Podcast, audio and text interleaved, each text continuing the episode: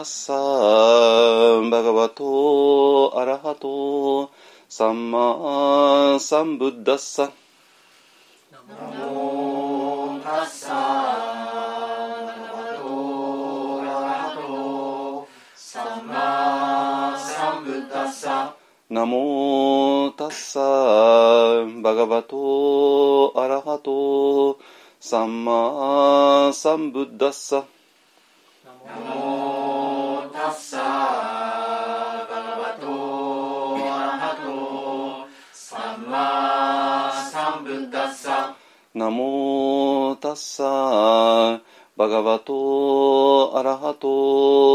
サンマサンブッダッサ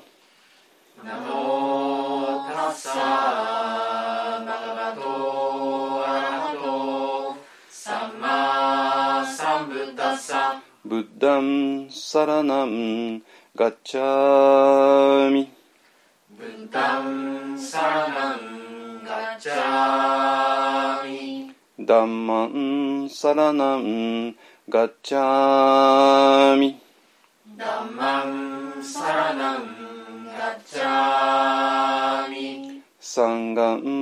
サラナンガッチャーミサンガンサラナンガッチャーミドゥティアンピブッダンサラナンガッチャーミドゥティアンピブッダンサラナンガッチャーミドゥティアンピダンマンサラナンガッチャー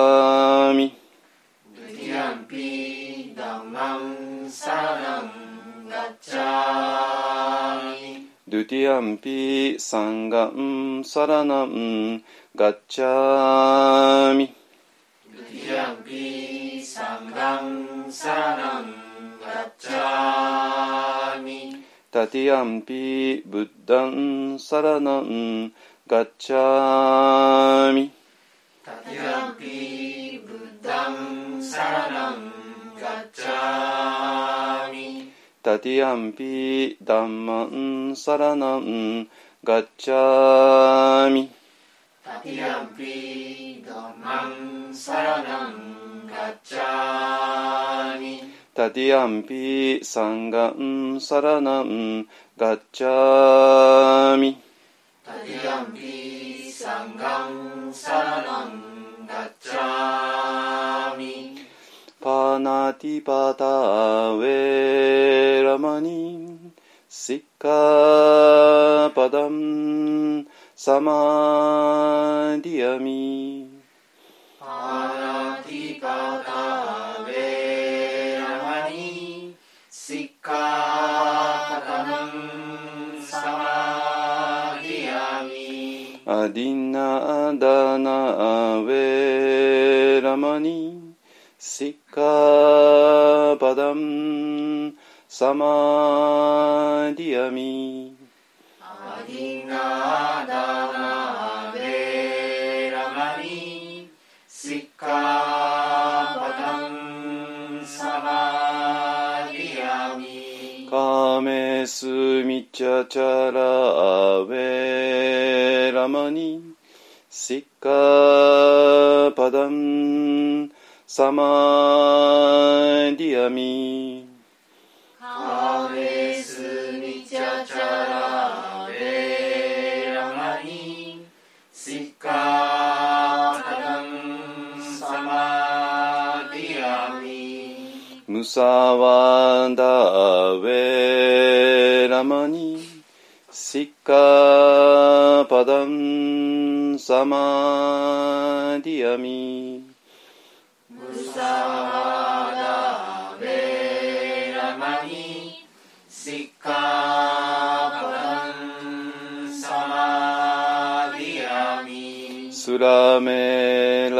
マジャパマダタナーベラマニ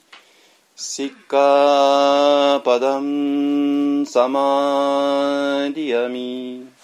スラメラヤマジャパマダタナーベラマニシッカ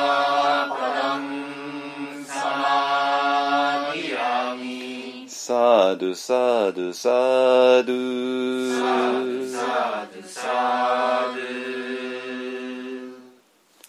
はいじゃあ般若心経いきましょう。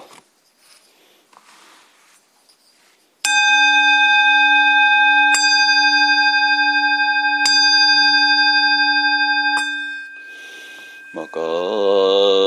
ハニャハラミタシン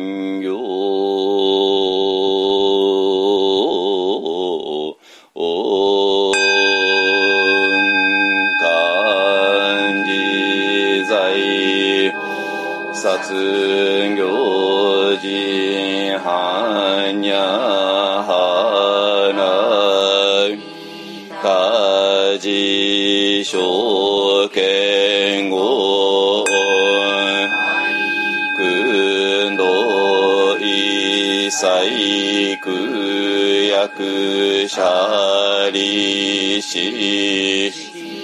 不意空空不意識色即空空即税式重創業式無尿税者利子税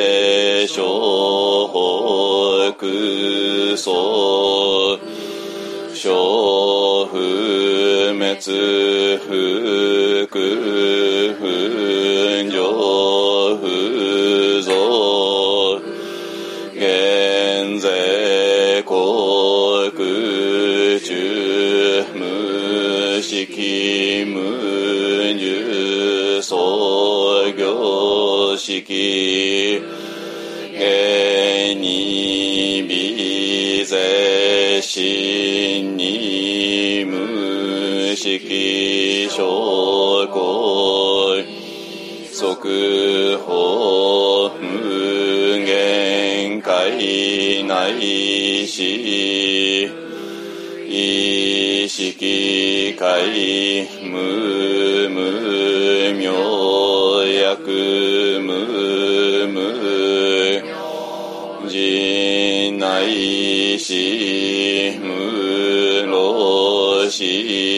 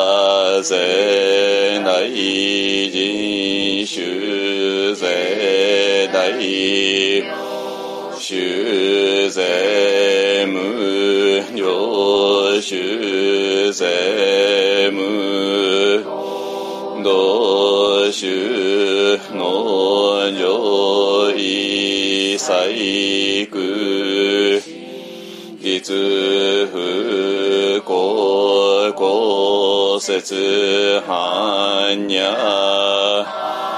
ラミタ収束節収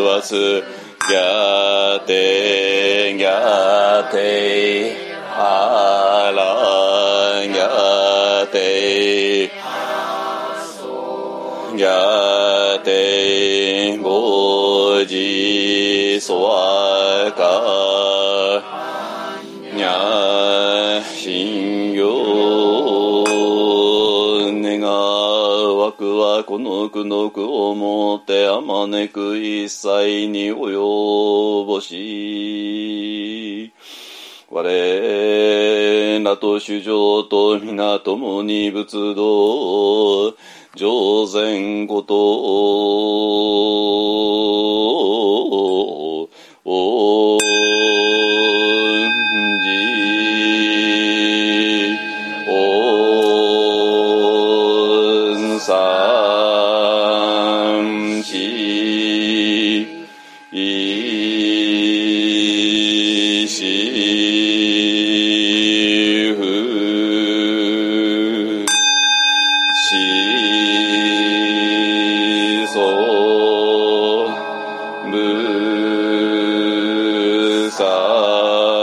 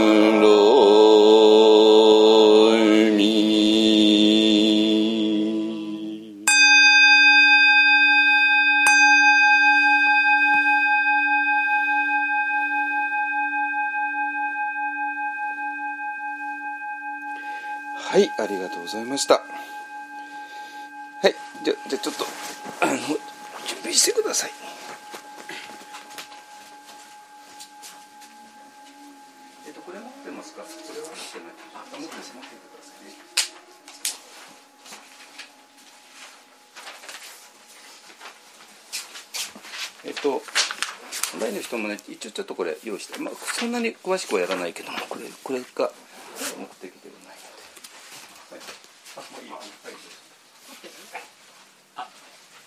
まあねネットで見れますけど見れるはいいやあでもいただきたいですね考えたいです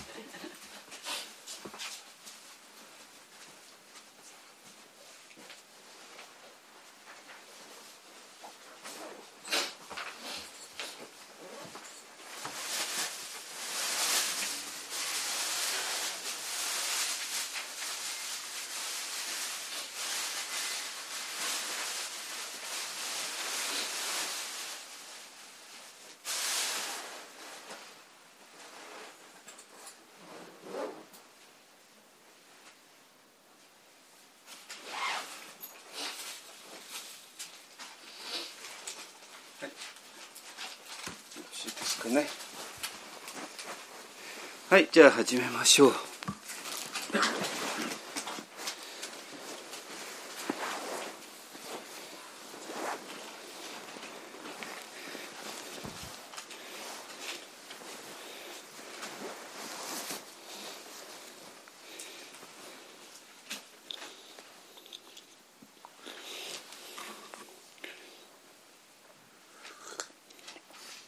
はい。えーっとですね、あの、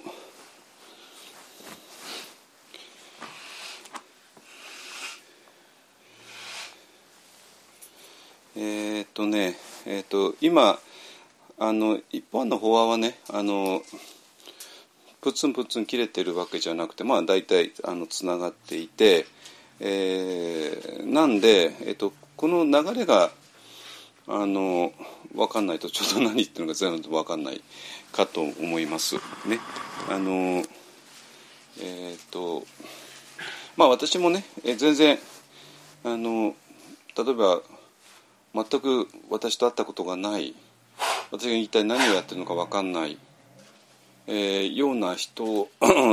を対象に、えー、とゼロからねお話しすることもまああります。えーね、で実は昨日そうだったんだけどあの、えー昨日はね、まあ、昨日はリアルじゃなくて Zoom の、えーセミナーで、えーいきなりシンガポールのシンガポールの 若者ですね。まあ大体みんな20代だったかな。20代の若者20人ぐらいいたんですけどもあの Zoom のセミナーで、えー、と私がまあ話をしてその後、えー、質疑応答ですねあれどのぐらい話したのか1時間半ぐらいかな、うん、あの全部で1時間半ぐらいの結構長いやつですね。えー、っていうのはあの今、えーと、シンガポールはシンガポール私コロナ抑えてるのかと思ったらどうもそうではなくてなんか、えーとえー、シンガポールのね今もちろんお寺、えーと、非常に活発な活動してるんだけどそういうとこはねで若い人があのもう自主的にいろんな勉強会まあ勉まあ、普段だったらお寺に集まって、えー、だから昨日土曜日だからね土曜日の午後なんかに集まって、えー、お経を読んで、えー、ちょっと瞑想してそれで、えー、誰か先生の話を聞いてその後に自分たちでディスカッションするっていうような会をねだからまあ全部でどのぐらいだろう34時間ぐらいかな。この会を土曜日の午後に持っているみたいなんですもうそれも毎週ですね。えー、なんだけども、えーとまあ、コロナのために、えーと、そういうリアルに集まることができなくて、えーと、今は Zoom でやってるっていうことですね。まあ、一方はあの、えーと、両方です両方っていうのはリアルに集まってるのをオンライン中継してるっていう形なんで今、ね、リアルの人も何人か今いてでまたあのオンラインで、ね、参加してくれてる方もいるっていう、まあ、あのダブルでやってるんですけども、えっと、そこはもうリアルはなしであの100%、えっと、Zoom だけでやっている、ね、だから Zoom だったらあの別にシンガポールじゃないにいる人じゃない人も呼べるっていうねことで、えっとまあ、呼ばれて、えっとまあえっとえっと、じゃあ誰に呼ばれたかというとその、まあ、シンガポールの、まあ、日蔵さんですね。あの、え、女性のお坊さんですね。シスターですね。が、え、一人いらして、え、シスタースジアタっていう人ですね スジアタってあのあのお釈迦様にあのミルクのお粥をあげた人ですよ。まあ違うけども名前同じってことですね。あのえー、えー、とあまあ当然それはあの、えーと、おお坊さんの名前ですね。お坊さんとしての名前ですね。えっ、とまああのシンガポールだから中国系の人ですけども、まあ、もちろん中国系の俗名が当然ある人ですけども、えーと、私とミャンマーで一緒だったんですけども、まあ、ミャンマーで、えーと、得度を受けて得度を受けた時に、えー、スジャータっていう名前法名ですねダルマネームをいただいたっていう、ね、そういう形ですね。でまああの、まあ、パオなんかねもちろん男女完全に分かれていて分かれているんだけど、まあ、ちょっとねあの外国人同士だといろんなあの話をする機会もあってで、まあ、特にね私、まあ、まあはっきり言ってパワーだと瞑想うまくいってたんで、えーと、相談に来るんですよ皆さんがね。あのまあ、そういう、まあ、もちろん最終的にはパウ制度って人に相談するんだけども、まあ、それはセアドはそんなに ざっくばらんに聞けるわけなくて、えー、なんであの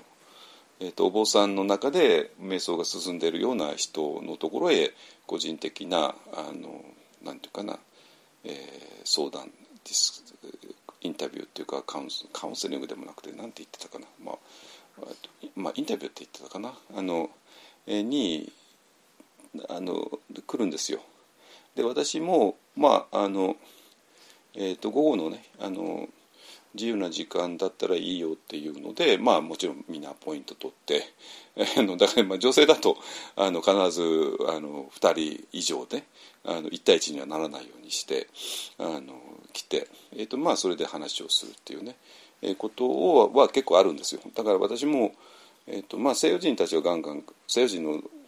あのお坊さんたちはガンガン、まあ、ほとんどなんか指旅に来た来てたしでそれであの女性たちは、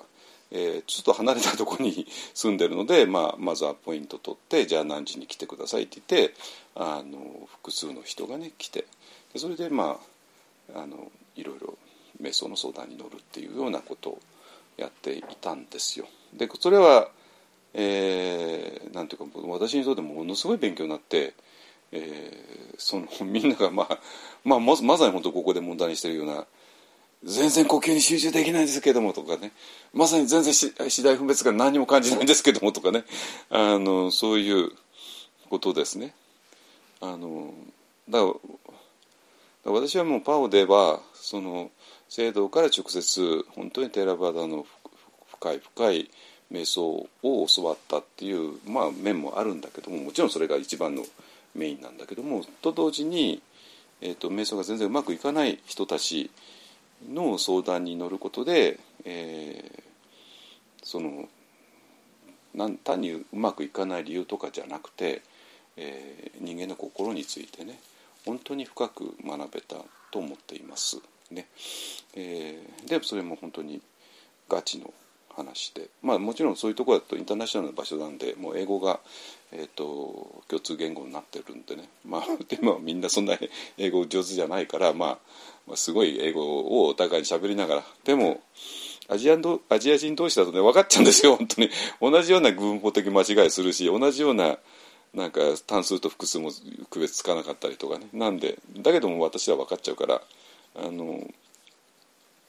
まあかえってだから私あの私らの不完全な英語は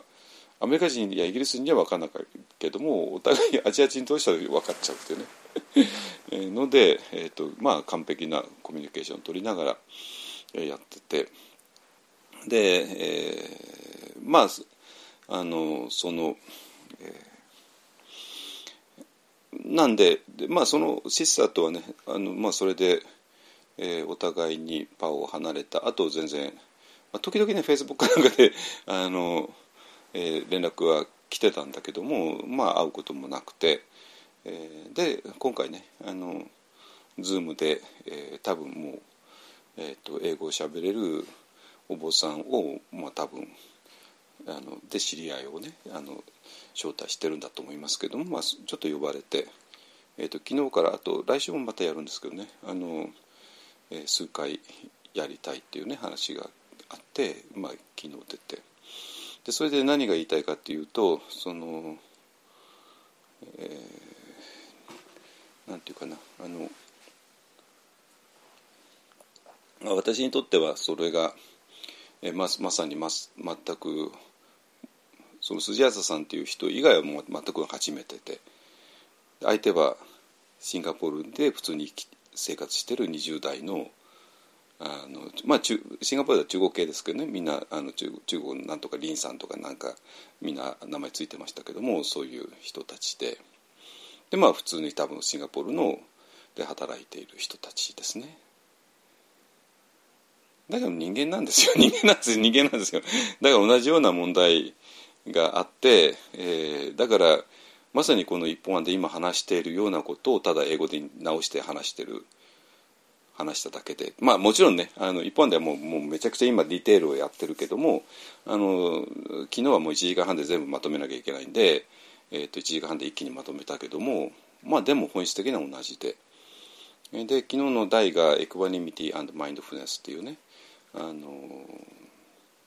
平静さとマインドフルネスっていうので、まあ、まさに、えーとこのマインドフルの本質っていうのは一体何なんだでそれをもし我々がこの、えー、この私ですね Thinking マインドとエモーションとこの体のコンビネーションを自分だとしている限りはマインドフルネスなんて理解できないよねでその前提のもとでマインドフルになろうとしたら非常にまずできないし辛いことになるし、まあ、そもそも矛盾しちゃうよね。なんなんで、えーと、全く違う、えー私とは誰かっていうところで全く違うパースペクティブを入れないと理解できないよね。でもこれを入れたらほら全部あの理解できちゃうし、えー、実際に理解できちゃうだけじゃなくて実際にやった時にマインドフルネスも慈悲も全部うまくいくでしょうっていうね。いうような話ですよ。まあ、まさに今私らが毎週毎週やってることもももっともちろんコンパクトにまとめて。じゃあこれが通じるかどうかっていう話じゃないですかね 通じるかどうかね。あのちょっとね私も不安があったんですけどもあのがっちりと通じましたね。うん、でまあスジャタさんという人は、まあ、単にテラバあのテラバダだけを勉強してる人じゃなくて、まあ、結構チベットの先生たちともつながっていたりとかねあいるのであのまあオープンだから、えつまり私今これ話してるの完全にテラバダの文脈超えちゃってるんですよ。なんでテラバダの文脈文脈だけでやってる人たちにとっては理解できない。できるわけないんですよ。もう前提条件が違うから、ね。えーなんだけども昨日感じて思ったのは、まあ、例えばシンガポールっていう位置ですね。私ちょっとシンガポールとはねやたらに縁があるんだけどもあの人間はねシンガポールの人たちとは縁があるんだけど行ったことないんですよ。だからあのちょっとあの間違ってるかもしれないですけどまあ本当に都市国家で。でものすごくね発展していて。だけどもいろんな伝統からは、えー、と離れているかある意味中立中立なんですよ。テラバダの国でもないし、えーとまあ、中国人が系の人華僑の人たちが、ね、作ってるあの国ですけども、まあ、もちろん中国本土からも離れちゃってるし、ね。えー非常になんていうかな。でももちろんねあの最先端の金融都市でもあるしで例えばあの BBC のねインターナショナルな BBC のワールドニュースだとあのシンガポールからの中の番組もあの一日何回かありますよねだから世界を見渡すにはいいポジションにあるわけですよシンガポールっていうのはね。ででも例えば台湾だとね台湾だとたまにもあの中国の本当に「The Chinese Buddhism」っていうねいうのがあってでまあそれが台湾の良さなんだけども,、えー、ともう中国の本土でちょっと滅びかけたあるいは破壊されかけた、えーそういう中国文化の伝統をなんとか台湾で、えー残していくぞっていうふうに頑張ってきた人たちなんですよ。まさに、えー台湾のあの故宮博物館と全く同じでねあの北京にあった博物館をもう台北に移してそれでなんとか中国文化の、えーね、ものをここで保存するぞっていう感じででそれでまあ中国仏教もなんとか台湾で保存保存するかいやするぞっていうんで、まあ、ものすごい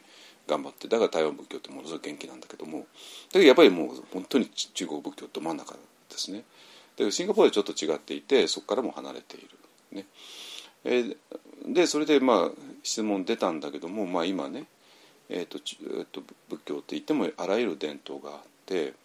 で例えばシンガポールの人なんかだとその伝統を全部見えるわけですよ。見えてで,、えーでそういった時にこの伝統たくさんある伝統に対してどういう態度を取ったらいいのか。ね、でたくさんある伝統同士は表面的にはちょっとコントラディクトっていうのが矛盾してしまうところもある、ね、でそれはもう目にあもうわもうはっきり分かるわけですよ。でそれがある長いねで仏教の伝統のある国だったらばまあその自分が生まれた国ので仏教の伝統をただ追求する。でそれでまあいいっていう、ね、そういうスタンスも取れるんだけどもシンガポールはちょっと違うんですよ。シンガポールは別に仏教の伝統があったわけではないから。ね。だけども、えー、とシンガポールが実はね現代の仏教にとって非常に あのハブハブみたいなポジションにあってでシンガポールって、まあまあ、今言ったように非常に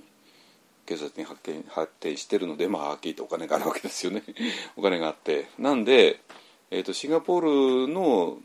財力によってアジアの仏教がある意味支えられてるって面もあるんですよ実を言うと。あのえーお寺が建ったりとかねあるいは先生たちをサポートしたりとか、えーですね。えーなんで非常に特殊なポジションにあるのシンガポールっていうね。でそういう人たちにとってそのいろんな伝統があるっていうことに対してどういう態度を取ったらいいのかっていう、えまあ、そういう質問が来たんですけどもまあ私は、えーとまあ、そのたくさんあるうちの一つだけ選んであとは全部無視するとか一つだけ選んであとは他をあの見下すとか 見下すとかね俺たちが一番偉いぜとかね俺たちがだけが正しいぜとかいうではなくてあのでもそれをなんか食いつきやってたらもう混乱するから。でそしたらじゃあどうしたらいいのかって言ったらあの我々は、えー、20世紀19世紀ねもっと前のあの人たちが、えー、経験しなかったようなことを今経験している。だからまああらゆる伝統にアクセスが可能だ。これはは歴史上ほぼ初めてのことなんですよ。ね、あのそういう時にどうしたらいいのかって言ったらばまさに、えーと、一方案が今主張しているようなこと以外のないんですよ。全てを一応学んででもお互いに矛盾しちゃうよねでもその矛盾し合うところを無視しないでやっていくと全く全く違う世界が見えてくる。ね、で例えば、えー、昨日マインドフルネスと、えー、平静さっていうのがあってマインドフルネスっていうのはまあ好き嫌いなしに、えー、世界を観察することなんだ。で我々は普段からは好き嫌いで好き嫌いがそのままあのもっと強い渇望と嫌悪になってでそこからいろんなサンカラが生まれてで苦しみが生まれてしまうから、えー、それを持たないようにしようよねいいものが出会いいものに出会っても割愛を持たないようにしようよね。悪いものに出会っても、えー、嫌悪とか怒りとかあの持たないようにしようよねっていうような、えー、一見なんか筋が通っていそうででも実際にやってみたら非常に苦しくなるだけで。でもどう考えたって正しいようにしか見えない、えー、こと。レイさん違う？こっちこっちこっちこっち、うん、あのえー、ことをどうしたらいいのっていうどう解釈したらいいのっていうところで、えーとまあ、あの私は、えーとまあ、本当の私ですね「uh, Who we really are」ですね、えー、いうスタン、えー、あれを出してでこうこういうふうに自分とは何かを理解したら、えーと、一見矛盾するようなことが全部うまく統合されるでしょうっていうことを、まあ、昨日提示したんだけども、うん、通用するかなと思ったんだけど、まあ、通用してましたね。はいだからなんていうかなえっ、と今私らがやっていることは多分ね一番普遍性があるはずなんですよ。多分日本日本の国内だとな何やってるのかよく分かんないってどうせ言われてるんでしょうけども。だけど今のあの世界の仏教の状況から見ても今私らがやってること以外にはどう考えててありえない。ありえない。わけ、ね、だからそこをねあの、えー、ちょっと自信を持ってやっていただきたいなと思います。まあ本当にあのちょっとねスジャータさんという私のパオの時によく知っている人で シンガポールの人ででも十何年会ってない人ででその人にちょっと話が通じるかどうかっていうのはちょっと私も結構ねあのナーバスになったんだけどもまあやってみたら通じたんでねまあよかったな、まあ、通じるはずなんですよ。あのどう考えたってね。もう多分彼女が一番ほほあの聞きたい話を多分したはずなんでね。えーとまあ、そこから、えーと、どういう展開になるかはね分かんないですけどもあのまあいい感じかなとね思いますね。だからシンガポールとかあとまあインドですね。あの辺り、えーと、す全ての伝統からある意味離れていてだけども深く今の仏教の状況にコミットしているような人たちと我々は今ドンピシャに合うんですよ。あのそうじゃなくてなんか長い仏教の伝統の国でそこだけをやってるような人たちとはちょっとちょっとずれちゃうわけね。ミャンマーの人たちとかねあのでっていうのはミャンマーの人にとってはミャンマー仏教の伝統が全てだから他は全然知らないし知ろうともしないし、ねえー、そういうことですね。はいでそれでねえっ、ー、と今日は、えー、この、えーと「私とは誰か」えー、っていうところを追求するしていくときにあのエモーションの問題をね今日は徹底的にやります。あのえ、です。今ねあの流れとしては、えーと、ワンダルメソッド、えー、なかなか入れないよね。でその入れないっていうのはどういうどういうことなのっていうことを、えーと、この間の福島リツイートからずっとやっていて、まあ、今かなり、えー、個々人と深いディスカッションを今してるんですけどもあのでそこでペインボディだとか、えー、膜がかかってるとかね、えー、そういうあの話が出てきてじゃあそれは一体何なのよ？っていうことですね。でその時にどうもフォーカシングが鍵だよね。えー、フォーカシングっていうのは、えーと、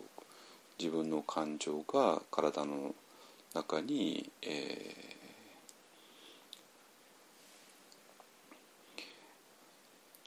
ー、反映された時の反応ですね。でそこから、えー、なんていうかなあの、えー、ペインボディの一番の始まりがあってでそこを見さえすれば、えー、まあ要するに何事も始まりがあ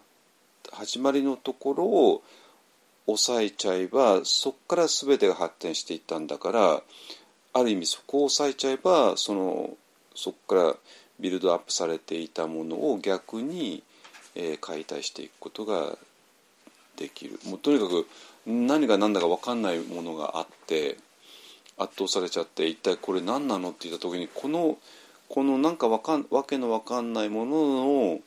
えー、最初にわけの分かんないものは最初からあったわけじゃなくてだんだんと作られてきたわけだからだんだんと作られてきたえー、その最初の場面ですね、えー、ファーストステップっていうのかな。そこを見ていくとこの圧倒的なリアリティを持っているものの、えー、正体が分かってでそこから、えー、解放されるあの手がかりになるのではないかっていうね。でそういう話を今ずっとやってるわけなんですよ。うん。あのね。で,、えー、でそうなんだけどもこのえっ、ー、となんていうか thinking と感情とそれと体への反応と、えー、それを見ていくのがフォーカシングですね。えー、でそこにでそこいらへん非常に強い感情が、えー、体の中である反応を起こしてでそこからpain body が生まれてでそのために、えーと、入っていけないっていう現象が起こっているから、えー、そこを見ようよねっていうのがあの先週までの流れだったと思います。ね、でそうなんだけども今ねちょっとあの、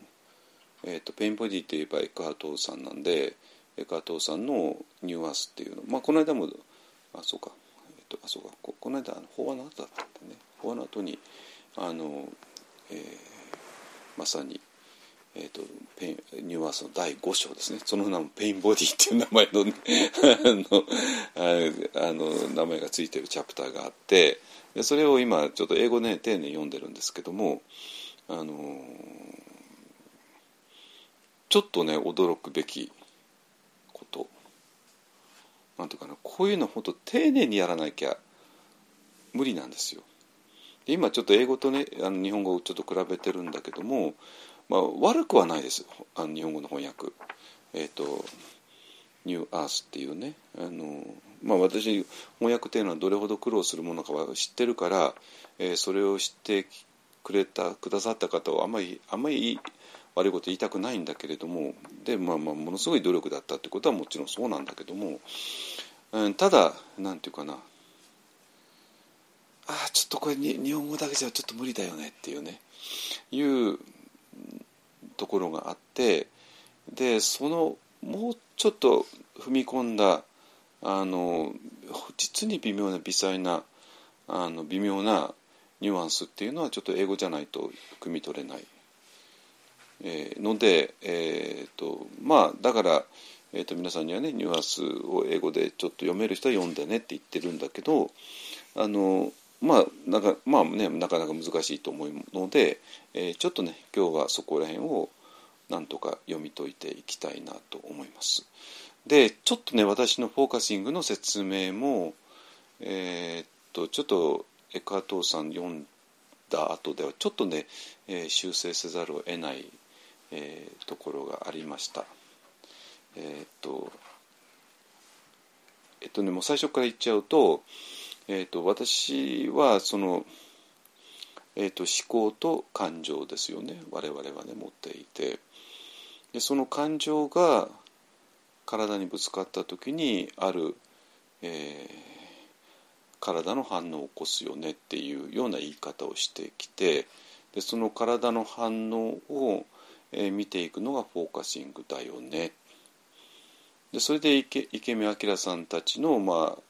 池目明さんというね日本を代表するあのフォーカシングのセラピストの人たちがやろうとしてきているのもそういうことで、えっと体の中に何か違和感がある。それは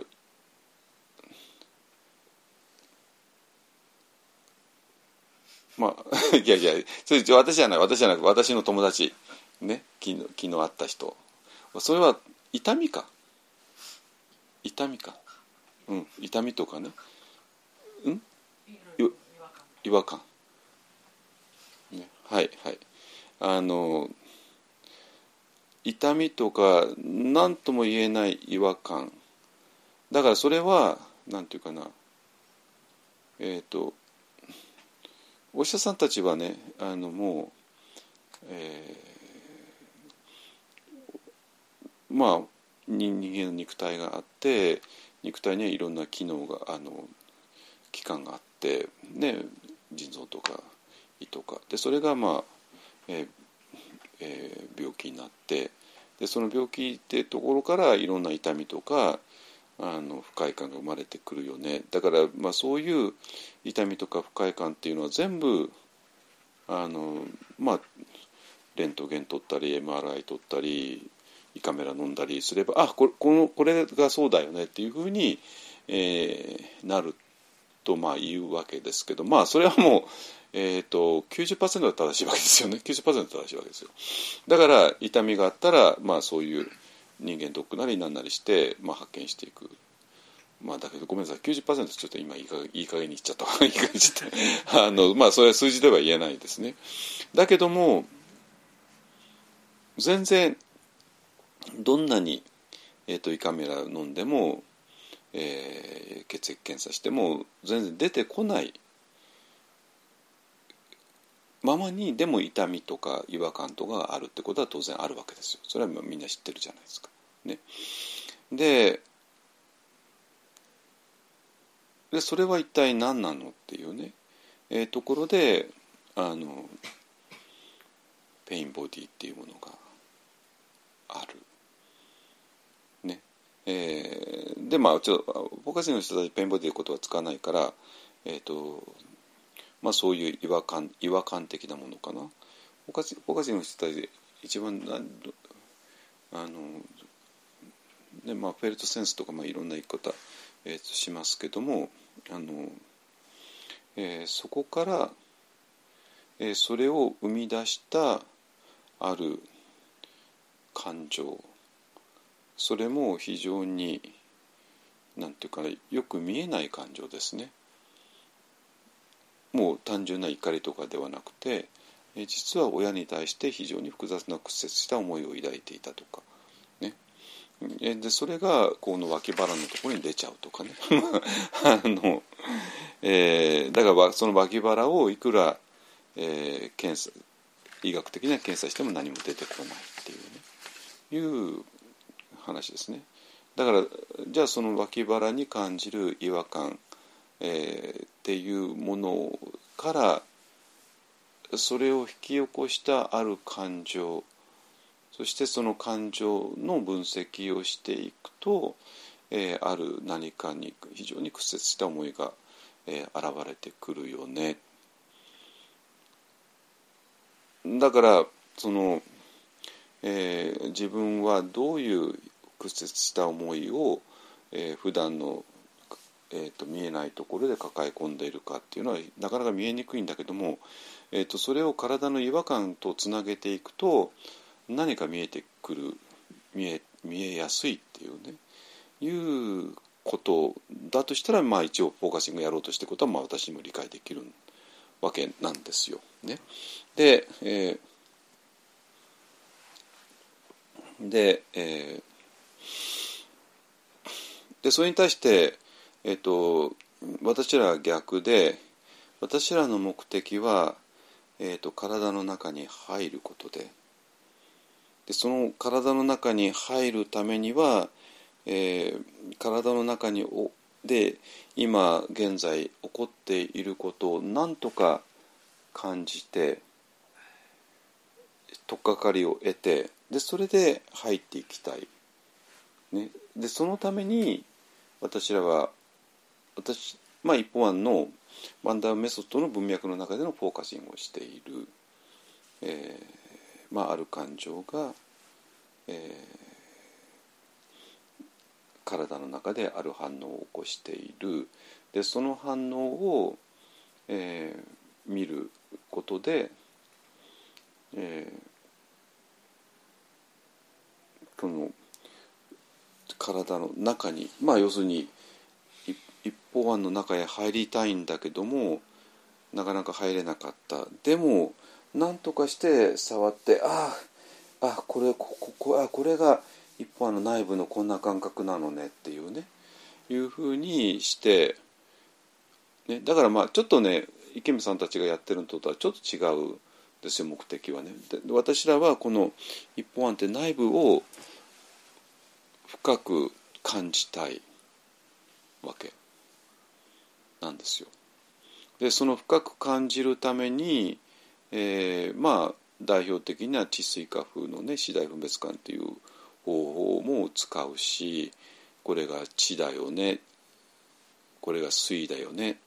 えー、土だよね水だよねあのこれが火火火と火の要素としてね、えー、体温だよねでこれが風の要素として、えー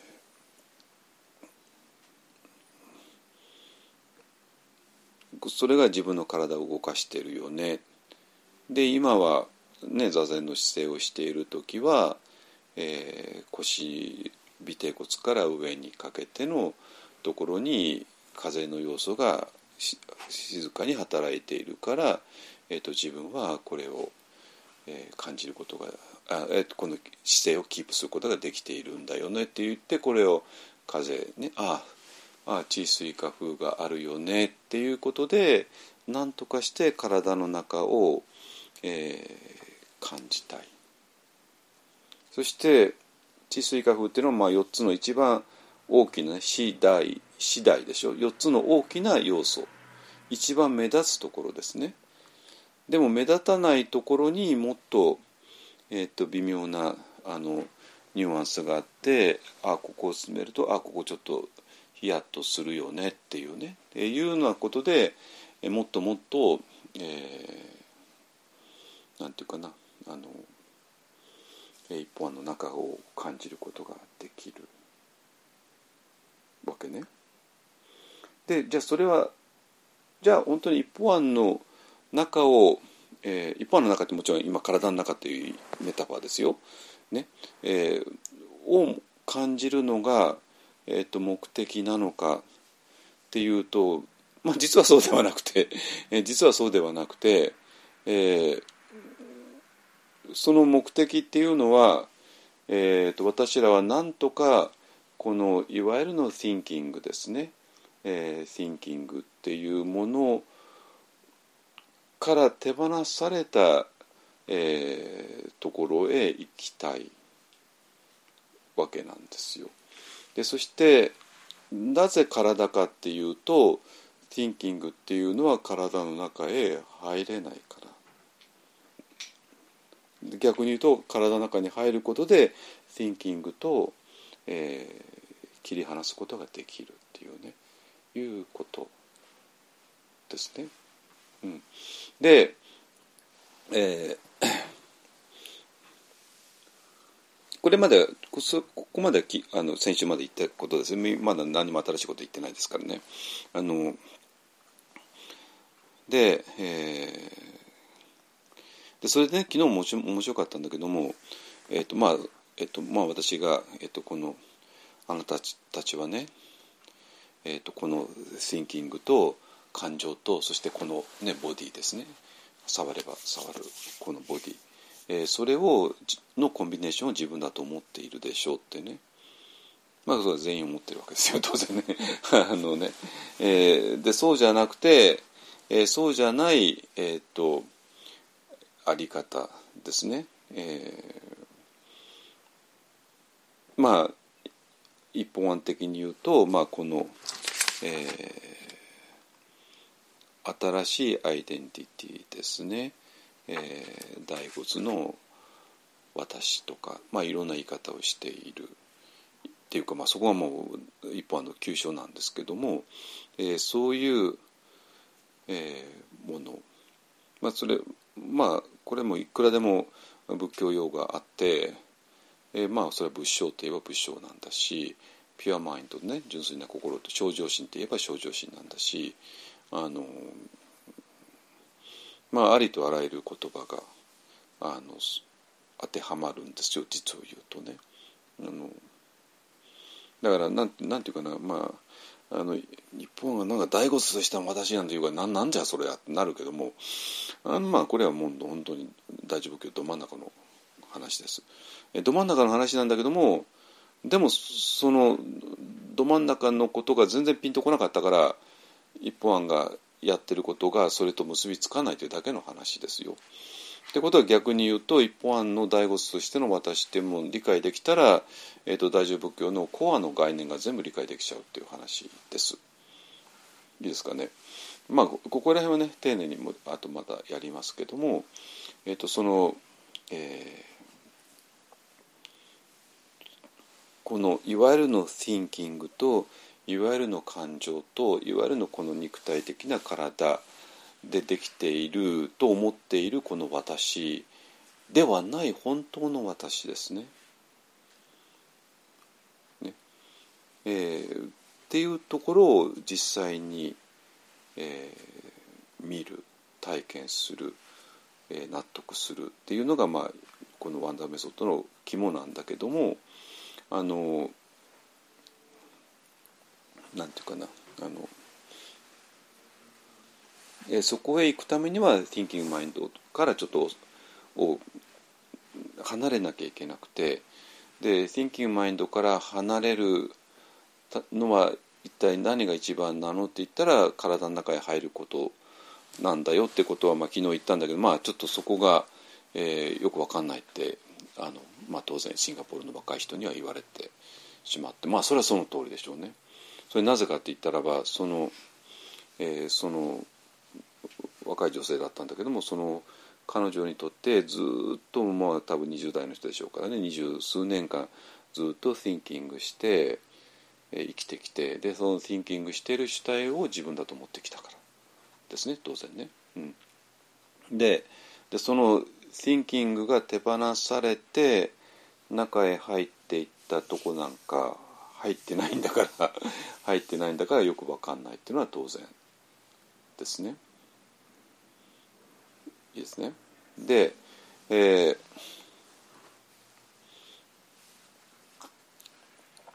でね、えっ、ー、と、だからまとめると我々は普通は thinking と、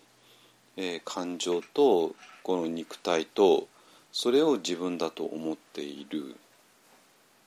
ね、でそうではない本当の自分っていうのは一体、えー何なのって言った時に、まあ、せいぜいできるのが、えーこの体はもう大自然とつながっているよねっていうレベルの話しかもうないんですよ。まあ実際そうでしょうね。ねでこの体が、えー、とこのあのこの皮膚の中の中ではなくて全世,、えー、と世界とつながっているよね、えーそこに、えー本当の自分があるよね。でこの今この私山下良道って呼ばれているこの個個体ですね。個体の肉体を作っているいろんな原子とか何かっていうものが全部あのこの大宇宙の中と同じででこの中をただこれと呼んでいただ山下と呼んでいただけなんだから、えー、とこの枠組みが外れても変わりなくて、ね、っていうようなまあ想像しかできないんですよこれは。こうこういうお説教たくさんありますよね。ねでそうなんだけどもどうも仏教の瞑想私がミャンマーとかでやった瞑想っていうのはそういうことを狙ってるわけじゃないんです。全然違うんですよ。全然違うの。でどうじゃあ本当にそういう本当にど真ん中の仏教の瞑想っていうのは一体何をしようとしてるのかっていうと誰か来たの？松山さん、うん、あの、えーど真ん中の仏教の瞑想は何をしようとしてるのかっていうと、えーこの今まで自分だと思っていた thinking とか感情とか体あっていうものではないものが何かを認識しているよねっていう話なんですよ。わかる？うん。ね。えーでそうすることによってこの、えー、ともう一つの私ですね、えーっていうものが見えてくるよね。っていうふうにししか仏教の瞑想は流れていないんですよ。この体がなんか大宇宙とつながってるよねなんていう瞑想ないですよそんなものは。本当に。だから私は自然の一部ですなんて。そんなお経書いてないじゃないですか。冗談やめてくださいよ本当に。実際仏教の瞑想なんかそんなことやってないですよ。本当に。で何をやってるのかっていうとこのえ今まで thinking とエモーションとこの体のコンビネーションが私だと思っていたそうんど,、まあ、どちらでも、うん、あの思っていたそれでは収集がつかない全く新しいアイデンティティが見えてくるっていうそういう話なんですよ。うんまあ、ちょっと閉めといて。うんうんっていうことなのね。えっと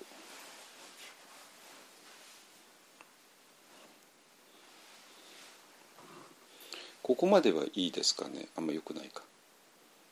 ついてきてる？うん。ちょっと待って。なんかね冷えちゃう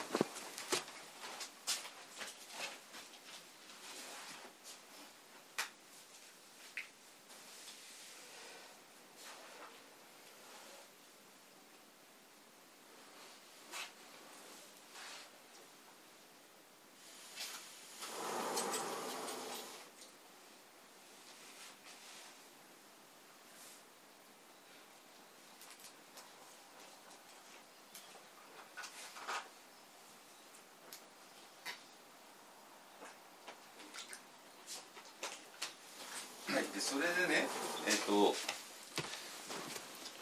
ちょっとねごめんなさい。エモーションの解釈私間違ってた 間違ってたっていうかあのもっと深かったんですよ。はい。じゃあいきますよ。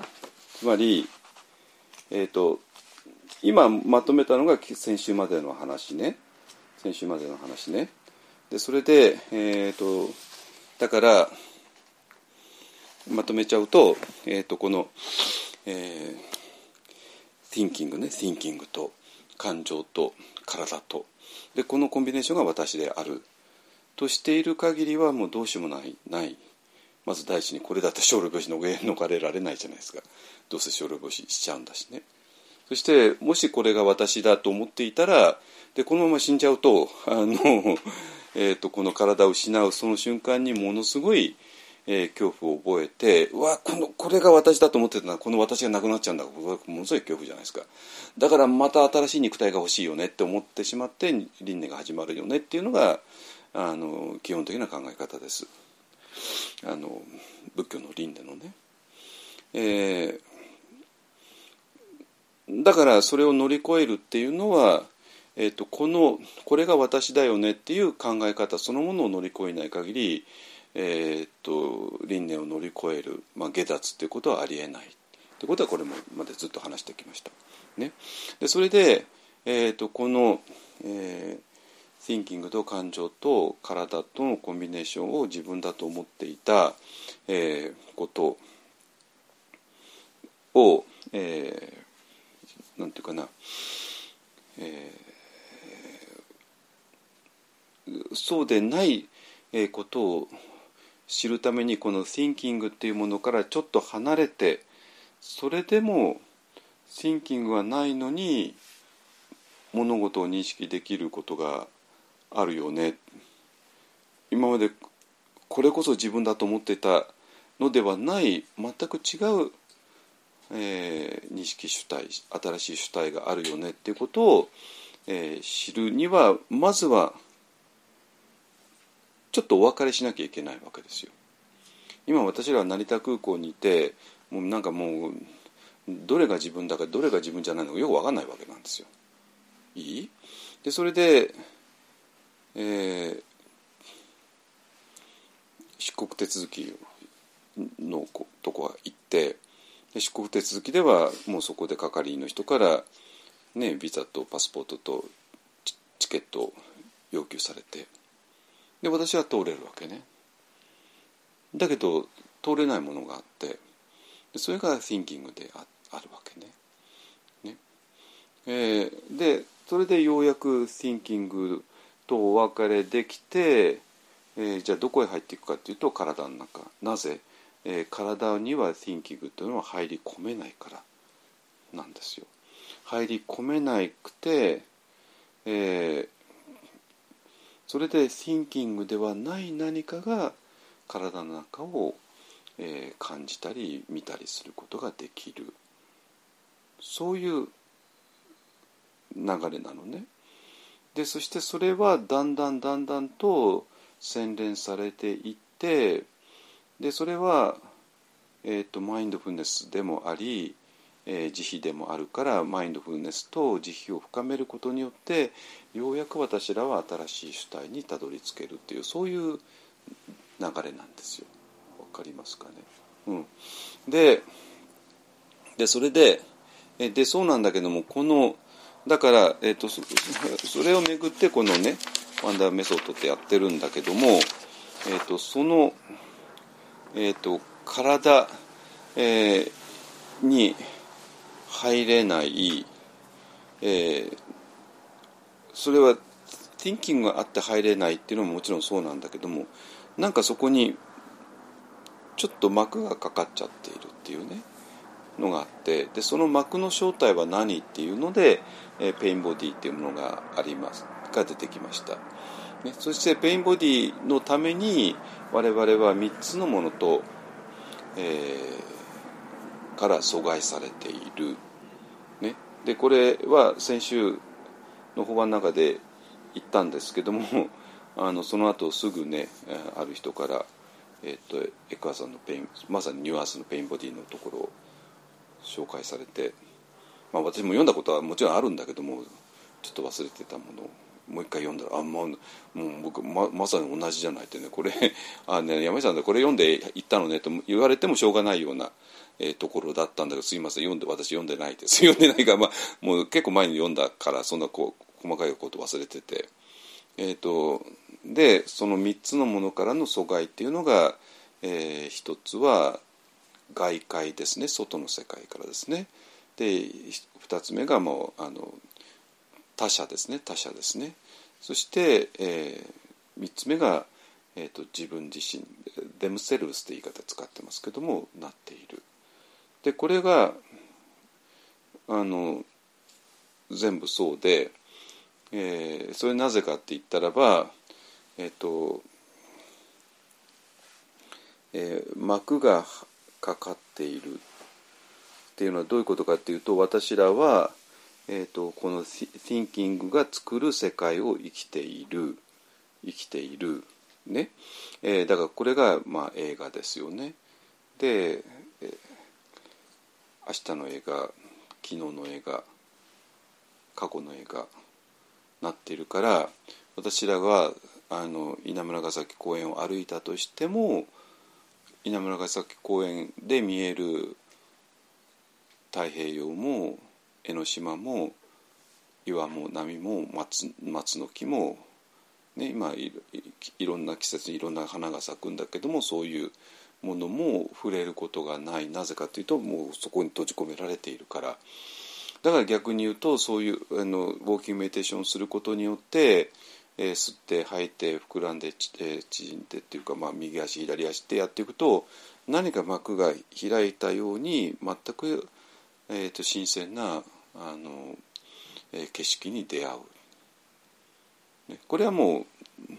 ウォーキングメディテーションやってる人はみんな知ってる話じゃないですか。ね、でそれと他者っていうね他者っていうのも当然、えー、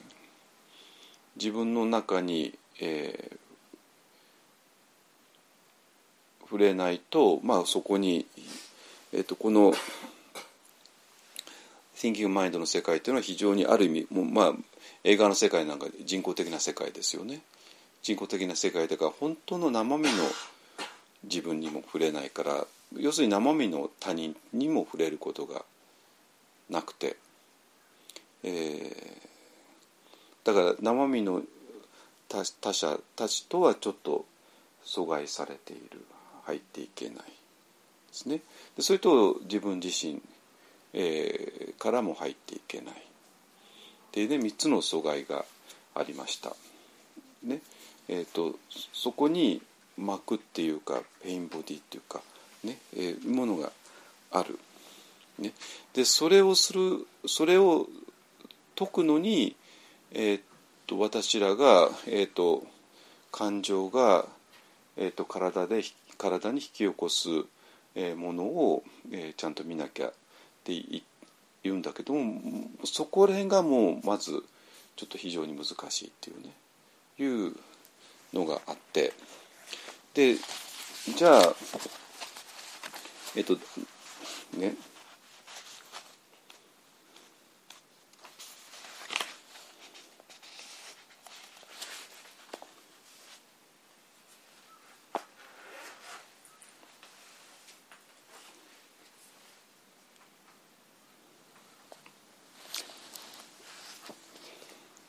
つまりなんていうかなここら辺はねえっとエッカーさんの世界観と一本はまあほぼ同じちょっと微妙にずれるとこもあるけどもまあほぼ同じと言っていいんですよ。ってことは、えー、この thinking と感情とこの体のコンビネーションが自分だっていう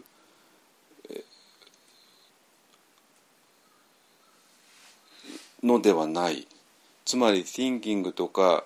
えー、感情とか体っていうのは存在するけれども存在するっていうこととそれが自分だっていうことが別なんですよ。ね。って言えるのは我々っていうのはもっと大きな存在だっていうことですね。もっと大きな存在として自分があってでそのもっと大きな存在との中にティンキングやエモーションやかん体の感覚があるよねってそういう話なんですよ。ところが我々は、えー、ティンキングとエモーションと,、えー、と体を自分だと思い込んじゃってるそれが致命的な間違いだよねっていう話ね。ね。だけどもでそれに基づいてまあ一方案だとマインドフネスとか慈悲とかの、えー、説明をするんだけれどもで今はねマインドフネスっていうのはもちろんセラピーとかいろんな現場で活用されているわけなんだけども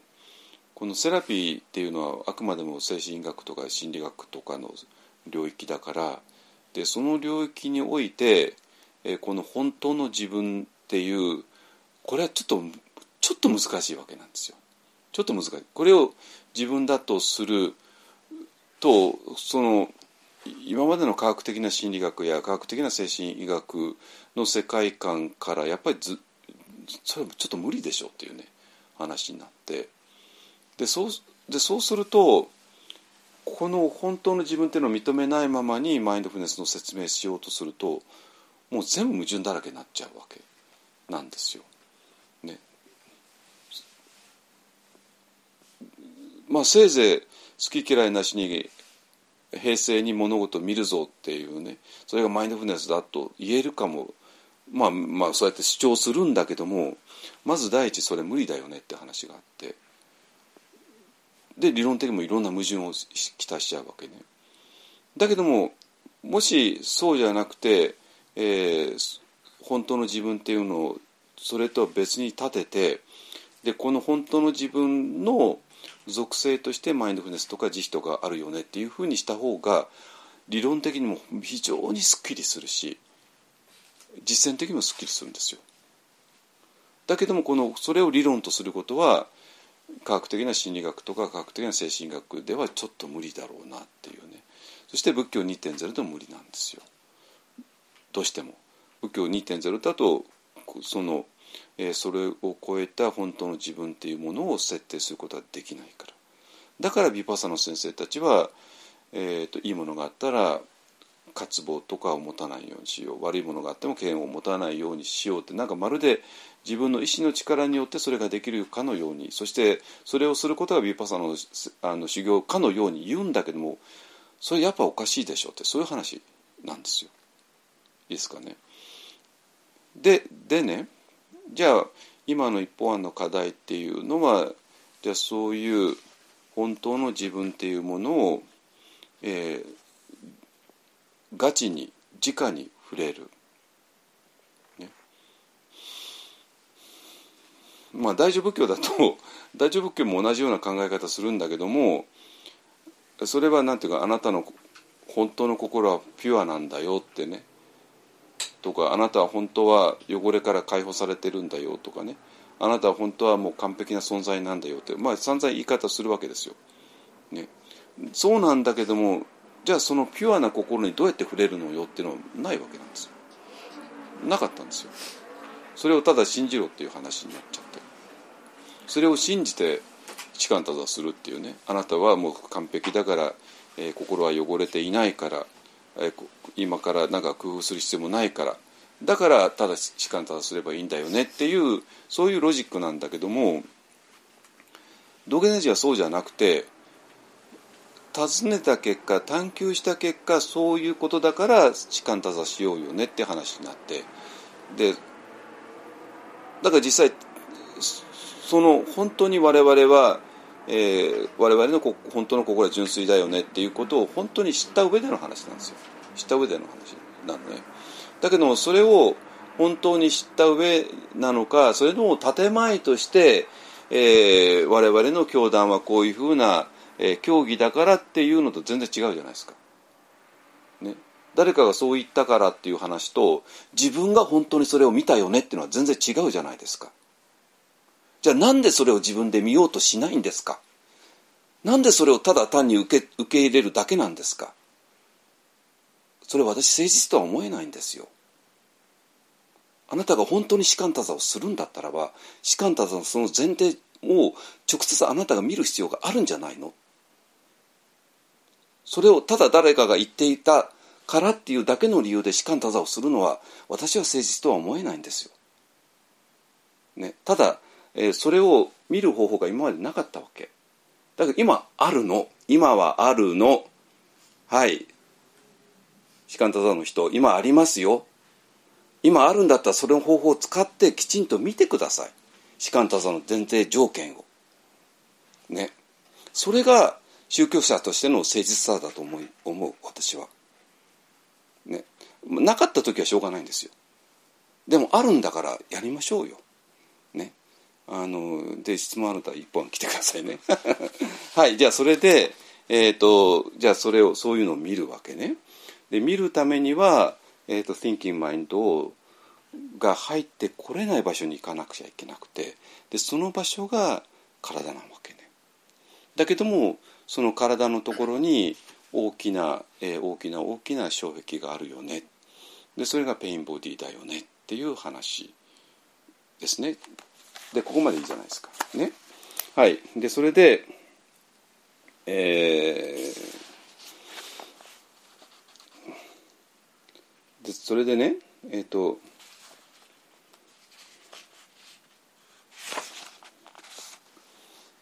だからなんていうかな人間の苦しみっていうのは、えー、この、えー、thinking とか感情とかこの体を自分だとアイデンティフィケーションですね。それを自分だとした時から始まってしまった。ね、じゃあそれを解くにはどうしたらいいのって言ったら、えー、それが本当の自分ではないよね。それは存在するけれども thinking もエモーションも体も存在するけれども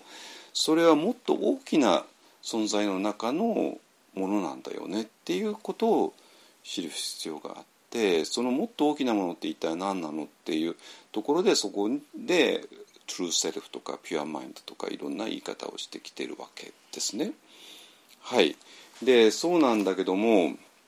えーと、ここで非常に大きな問題があって、えー、感情の問題があるんですよねエモーションの問題があって。でねでそしてちょっと私が今エモーションについてあの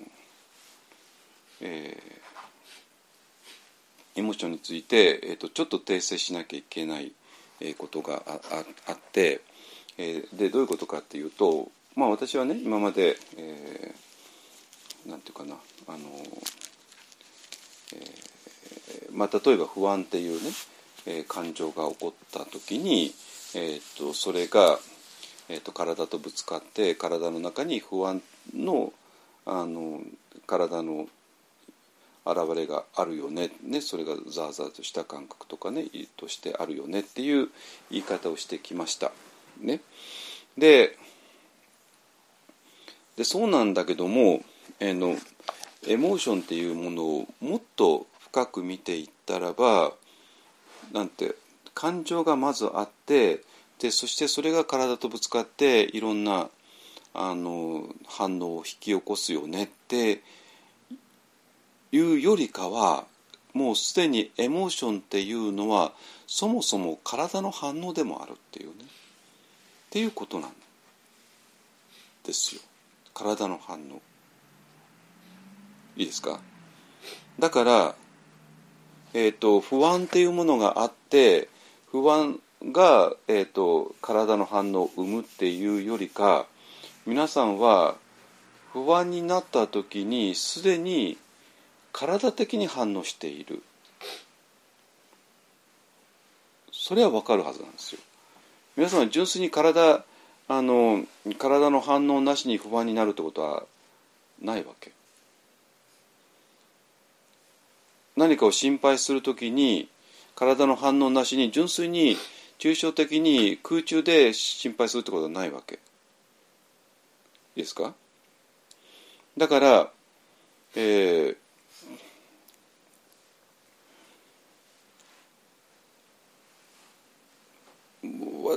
分けるとすると thinking っていうのは純粋な thinking なんですよ。まだ体は反応してないわけね。で thinking があってそれに対して体は反応してそしてそれは純粋な体の反応ではなくてもうエモーションとしてそこに存在している。だから不安っていうのは不安の時のこのザーザーした感覚を含めての不安なんですよ。単なるザーザーした感覚だけじゃなくてね、うん、で,、えー、でそこでねあの、えー、江川さん非常に面白いことを今から言います。でどういうことかというとえっ、ー、となんとかな。じゃあ動物のにも明らかに感情はあるじゃないですか。ね、でそれと人間の感情っていうのは、えー、違うのかっていうと違うのね。違うのね。でどういうことかっていうとあの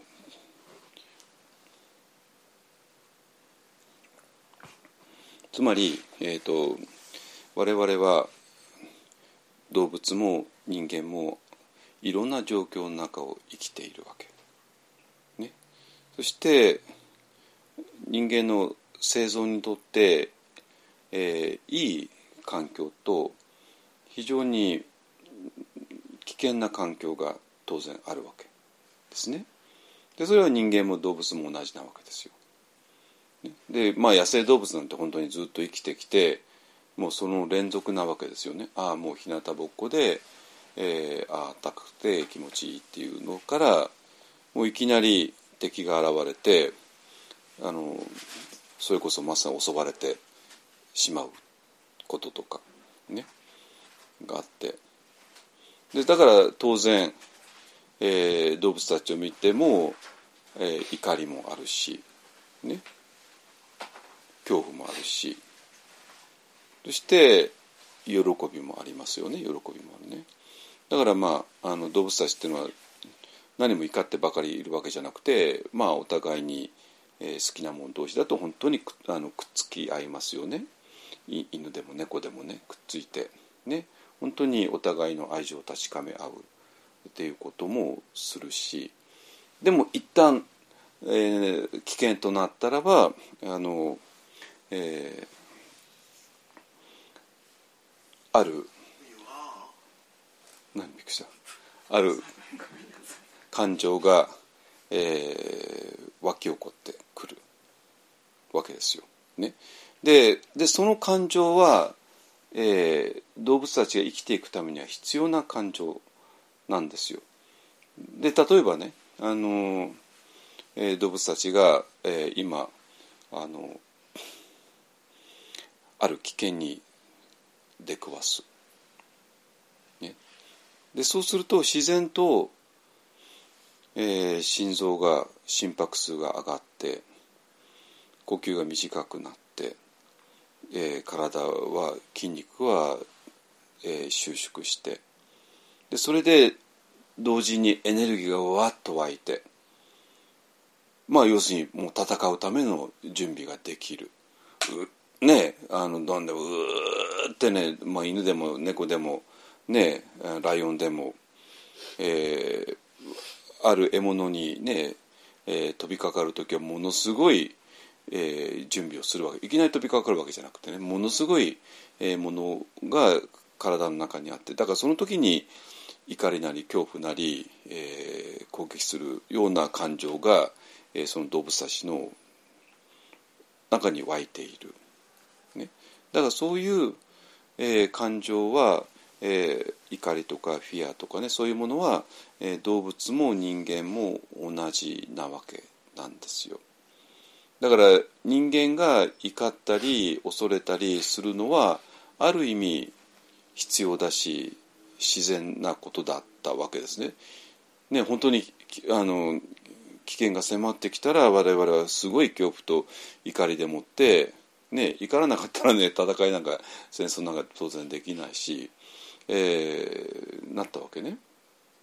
はい。でそれだったらばその今怒ったとしても、えー、まあ今状況が去ったらその感情はもう必要ないから去っていくわけですね。で動物ってそうじゃないですか。ね、あそこもガーってもものすごい怒ってたのが今非常におおとなしくなって尻尾を振ってねまるでななまるでないかのようにしている。ね、だから動物たちの感情的反応っていうのは全くあの外界の現れなわけですね。本当に今の危険な、えー、外の世界に対してえー、そういうふうに感情的に反応してで危険じゃなくなったらそういうものは一切消えていくわけですね。ところが人間はそうじゃない。なぜ？動物、えーと、人間にあって動物にないものが問題なわけね。それが thinking なんですよ。ね、で thinking っていうのはえーまあ、一本案の言葉によると言葉だと,、えーと、映画を制作する能力ですね映画を制作する能力映画っていうのはどういうこと？現実そっくりなんだけども現実ではないっていうことですね。動物はそれはしないんですよ。できないんですよ。動物にとって見えてるのは本当の現実なんですよ。本当の危険ですね。あこ本当に何かに襲われる。あるいは逆に何か獲物があるね。美味しいものがある。でそうするとそれに向かって感情を高ぶらせて、えー、から体にエネルギーを満たして戦うとか襲うとかなって。でそれが過ぎ去るともう全部収まって体もぐにゃーんとなってしまうね。もう猫なんか典型的じゃないですか猫なんか本当にものすごいねあの喧嘩したりとか何か襲ったりする時ものすごい力を発揮するけどももうそれが済んだらぐにゃーってなるわけですよね。ぐにゃってね。まあ本当にあの必要に応じて体を使い分けているわけですね。だから正常なんだけどもところが人間っていうのは、えー、動物にはないものを持っていてそれが thinking で thinking っていうのは映画を作る能力で映画を作る能力っていうのはえっ、ー、と何もないのに勝手に作っちゃう。でも勝手に作っちゃったその中は本当にリアルなわけですね。いいですかね。はい。でこれがねあの、えーえっ、と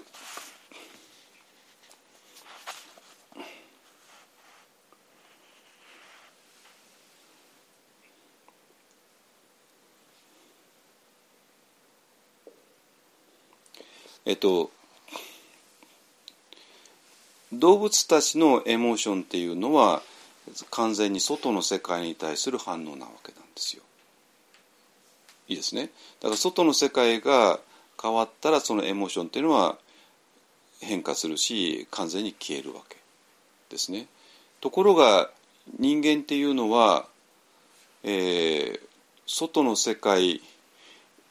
もうリアルな外の世界には対することができなくてそこにフィルターがかかる。フィルターがかかる。どういうふうなことかっていうと心を通して外界を見てしまうわけね。でえっ、ー、とこれねえっ、ー、とニューアースだとね133ページぐらいですね。あのあこれ英語の本ですね。あの英語だとね。え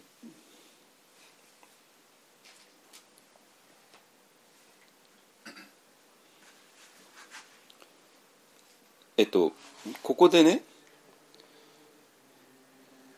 もう本当に、えー、ビパッサナの人たちがマインドフネスの人たちが、まあ、まさに、えー、言ってるように、えー、私らはだからマインドフネスする人たちは必ず「like and dislike」でね好き嫌いなしに、えー観察するっていうことが、えービパサナなんだよマインドフルネスなんだよって言ってるわけ。ってことはどういうことかっていうと逆に言うと我々は like とか dislike っていうものを通して物事を見ているそして good or bad とか、ね、いいとか悪いとかっていうものを通して、えー物事を見ているだからすでにリアルな、えーものに対する反応ではなくてリアルなものとの間にあるフィルターがかかっちゃってるわけですね。フィルターがかかってでそれが好きとか嫌いとかっていうフィルターです。ね、でだからあのビパッサナの人たちは、えーこのフィルターを外して物事を見ようよねって言ってるんだけども果たしてそれができるかっていう、えー話ですね。いいですか？でえっ、とえーうん、例えばね、まあ、これえあの江川さんが言って言ってるいい例として、えー、と我々はね誰かの車が盗まれたって聞いてもまああんまり感じないわけね。だけどそれが私の車が盗まれたとなると途端に非常に激しい、えーエモーションを起こす、ね、だから車が盗まれたっていう事実は、えー同じなわけですよ。でもその車が誰のものか。見ず知らずの A さんっていう人の車なのかそれとも俺の車なのかでは全然違ってきてしまう。ね？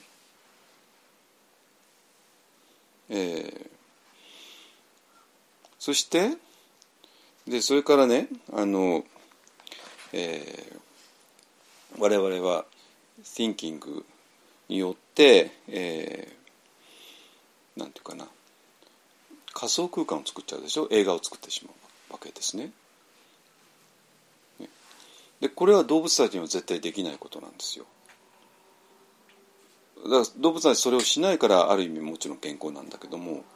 我々はそれをしてしまうわけですね。つまり動物は本当の外界にある危険とか状況に応じてエモーションを引き起こすに対してで人間ももちろんねリアルな状況に対してエモーションを起こすんだけども人間には thinking っていうものがあって thinking っていうものはどんなものでも想像可能でそしてこれは私は想像したに過ぎないよねと分かっているのに皆さんはそれをリアルだと取ってしまうわけですよね。どう考えてて明日のことを考えてるだけに過ぎないじゃないですか。で明日はまだ来てないわけですよ。ね。だから明日のことを考えてでそれに対してエモーションを起こすっていうのはおかしいわけですよ。ね明日こうなったらどうしようでもう不安じゃないですか不安で不安でしょうがないわけですね。だってそれあなたが想像しただけでしょっていうねあなたが考えただけでしょっていうね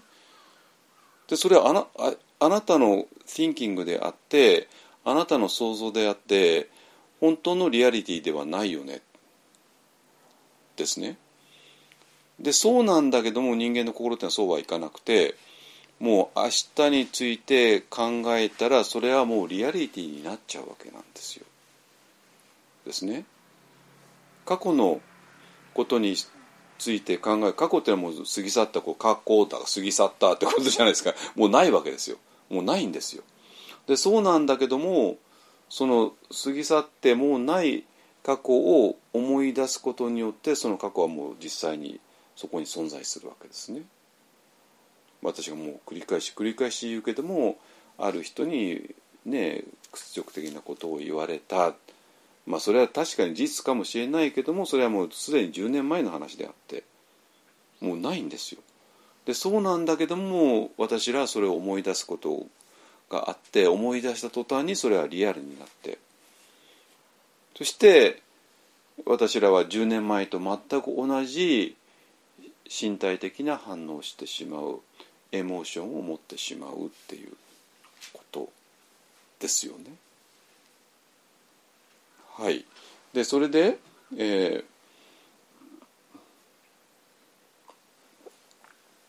そしたらなんていうかな、えーペインボディの出来方っていうのがだんだんと見えてくるじゃないですか。つまり、えーまあ、動物にペインボディがあるかないかっていうと、まあ、もしかしたらあるかもしれないですけども非常にわずかですよね。えーなぜかって言ったらば彼らには thinking がなくて、えー彼らはただ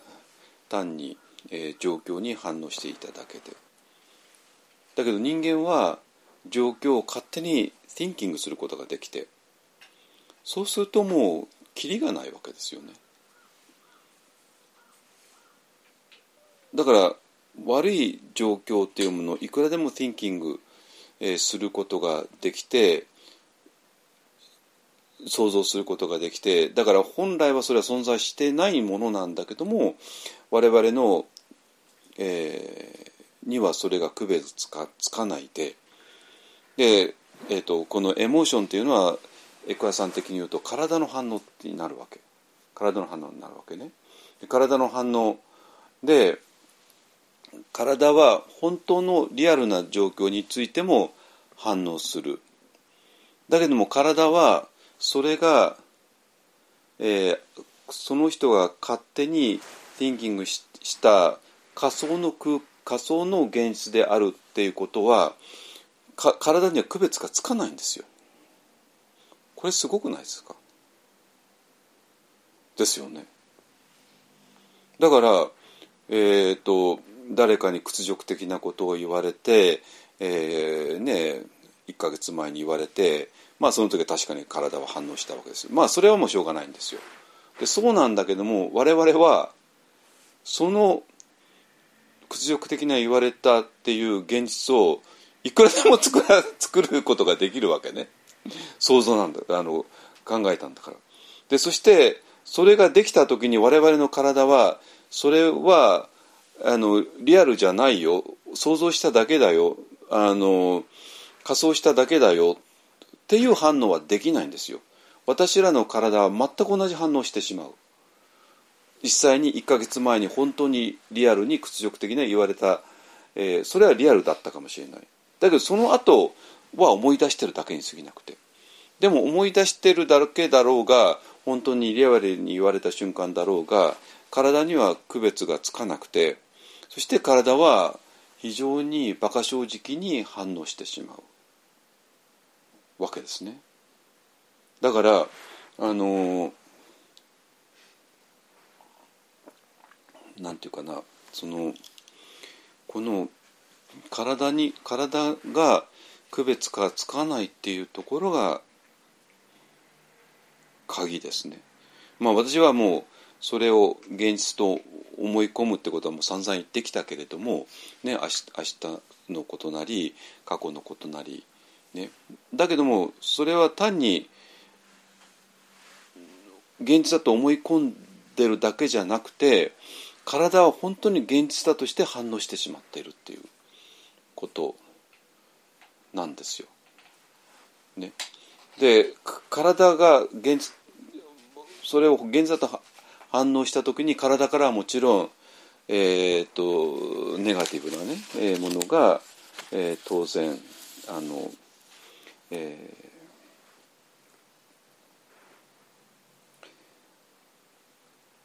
出る。でそれは何て言ってるかっていうとあの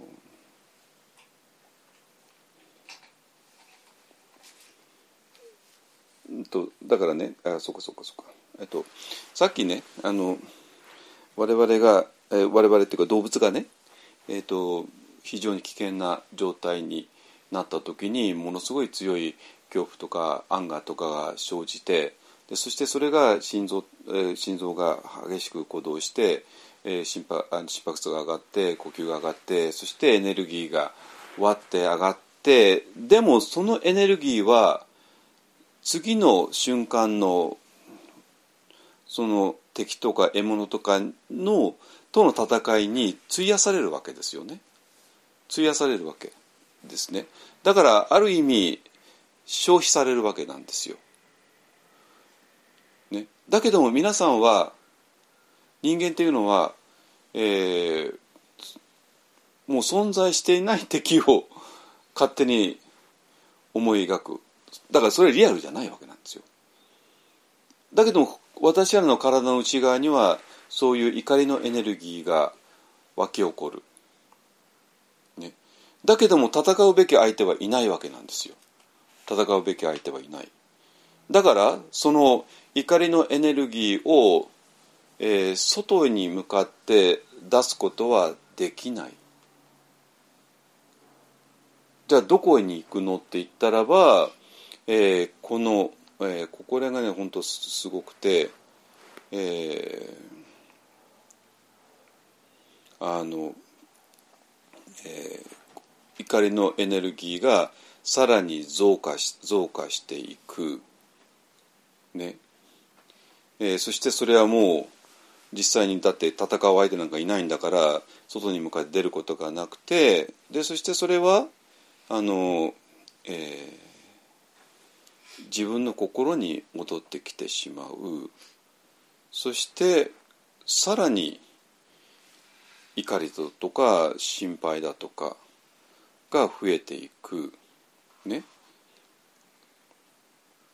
つまり何かが心配す本当にリアルな状況だった。あ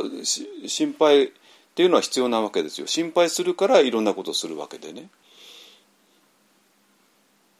でそれで心配によってあここれしなきゃ否定しなきゃって言ったらそれが、えー、実際に動いていってでその心配のエネルギーはうまく消化されていくわけ。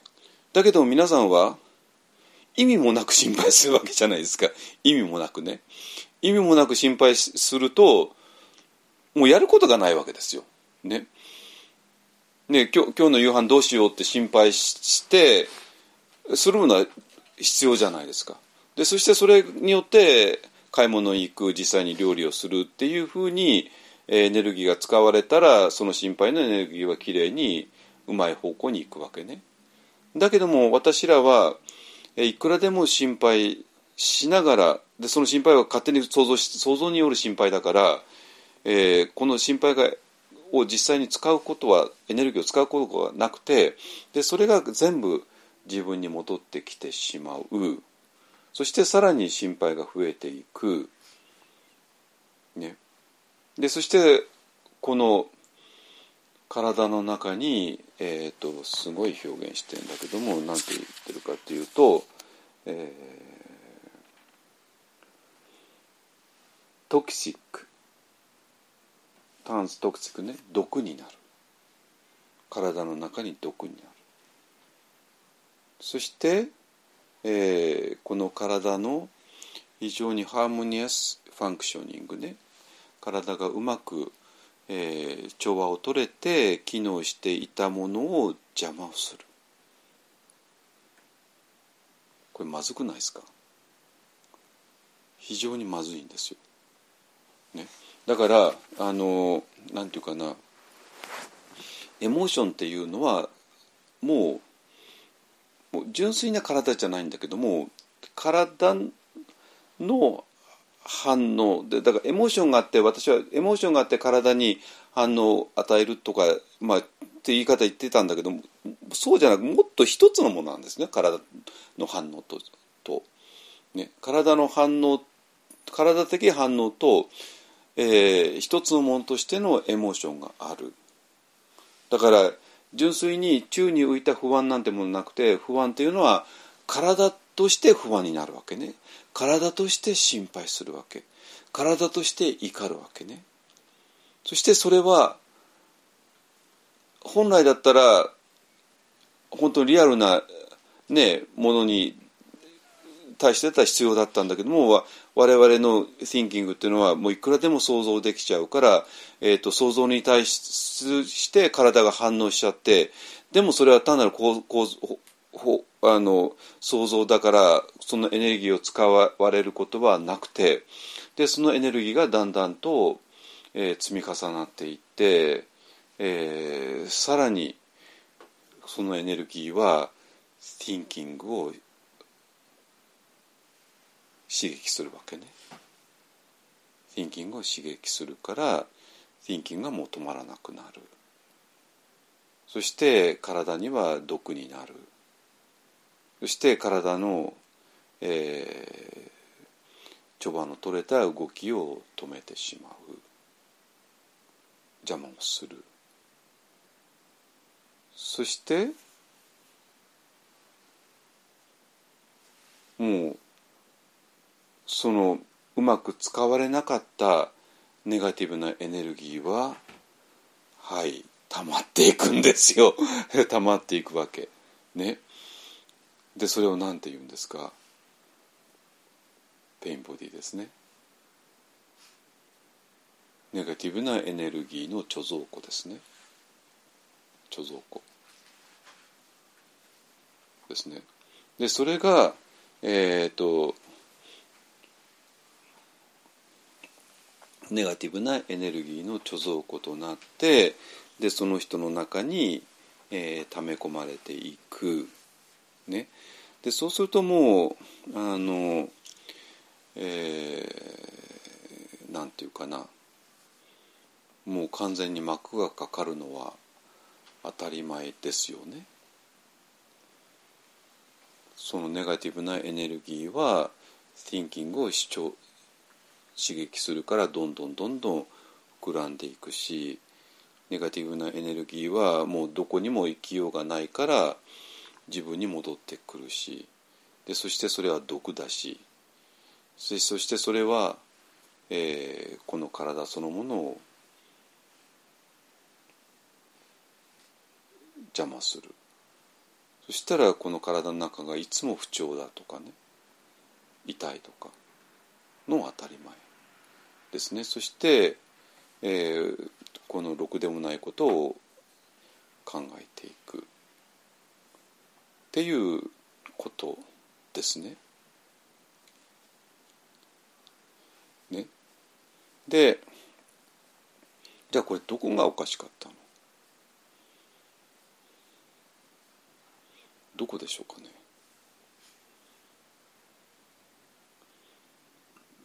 やっぱりこの Thinking Mind が考えたことを、えー、馬鹿正直に信じてしまったでそして Thinking Mind と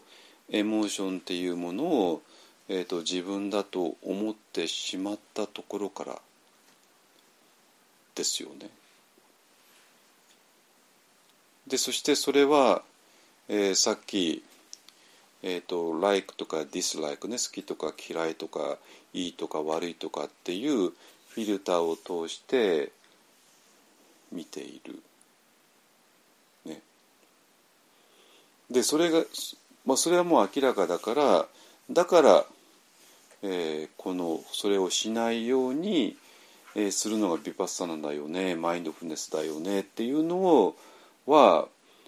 まあ本当にそれはその通りなんですよ。その通りなんだけどもだからビパッサナとかマインドフルネスっていうのは本当に本質をついてはいるんですよ。本当本当本質はついているわけ。でそうなんだけどももしねこのマインドとエモーションとね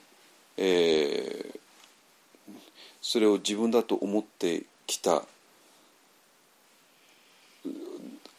ではなくてそうじゃない本当のトゥルーセルフっていうものが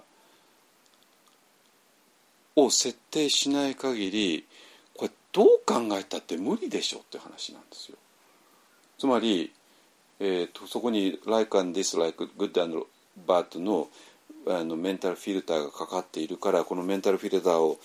を取らなきゃいけないよとかね反応しない方がいいよとかねえー、それを止めるのはどう考えたって無理ででそれを本当に止めようと思ったらもっと大きな構造そのものを理解しないと無理ですね。だから何て言うかなこのマインドとかエモーションとかについてなんかなんかぐちゃぐちゃぐちゃぐちゃいろいろ言うんだけども大抵のあの話が全然あのすっきりしないのはもっと大きなとこから見てないからなんですよ。でこでこのエクアさんの話が非常にすっきり分かるのはエクアさんはこの外から見てるからなのね。外からね。外からあこれが thinking だよね。これがエモーションだよね。でこの thinking があ勝手な仮想空間を作っちゃってるよね。映画空間を作っちゃってるよね。えだけどもリエさんの体はそれを知らずに馬鹿正直に反応しちゃったよねってね。反応しちゃったよね。でエネルギーを作っちゃったよね。でそのエネルギーはもう発散のしようがなくてもう自分の方に戻ってきちゃったよね。でそれでネガティブなエネルギーのが貯蔵庫に溜まっていっちゃったよね。でその結果としてそこにネガティブなエネルギーの貯蔵庫があるからそれはもう常に thinking を刺激するから thinking が止まらなくなっちゃうし。で常にあのネガティブなリアクションを起こすからさらにネガティブなエネルギーがたま溜まっていっちゃうしでそうするともう thinking とネガティブなエネルギーによって全然私らはえー、自由じゃなくなるわけなんですよ。自由じゃなくなって、えー、何かに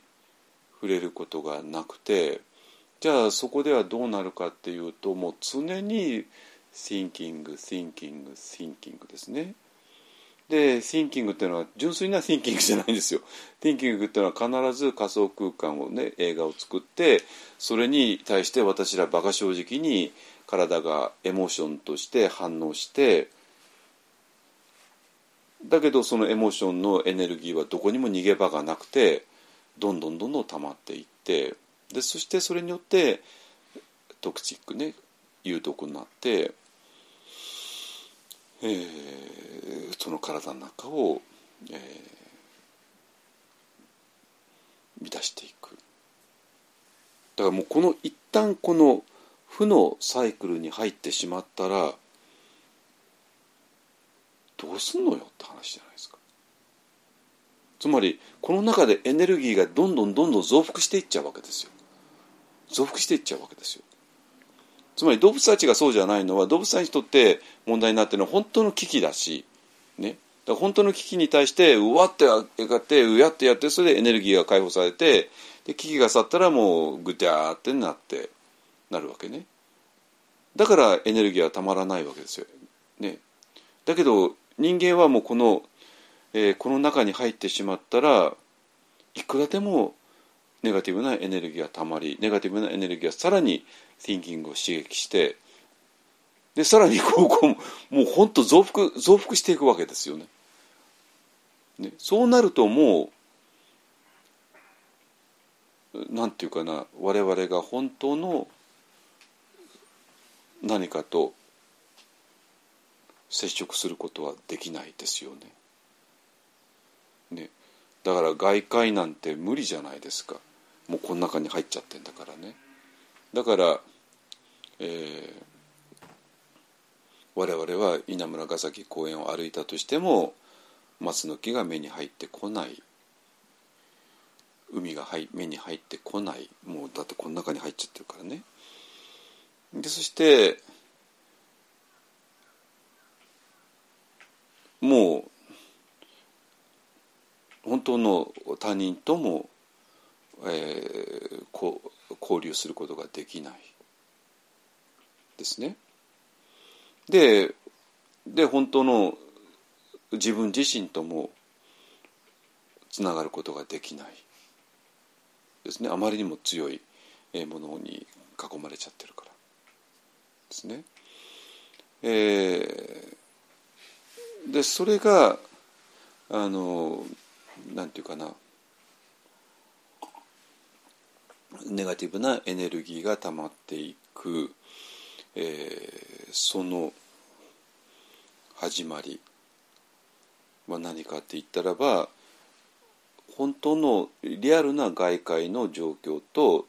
えー、Thinking が作り上げた単なる映画との区別が体にはつかないからっていうことですね。かなり状況まずいんですよ。かなり状況まずいわけ。ね。でそれにそうしたらどうしたらいいのって言ったらばまずは、えー、自分っていうのはそういう thinking でも、えー、エモーションでもないよね。っ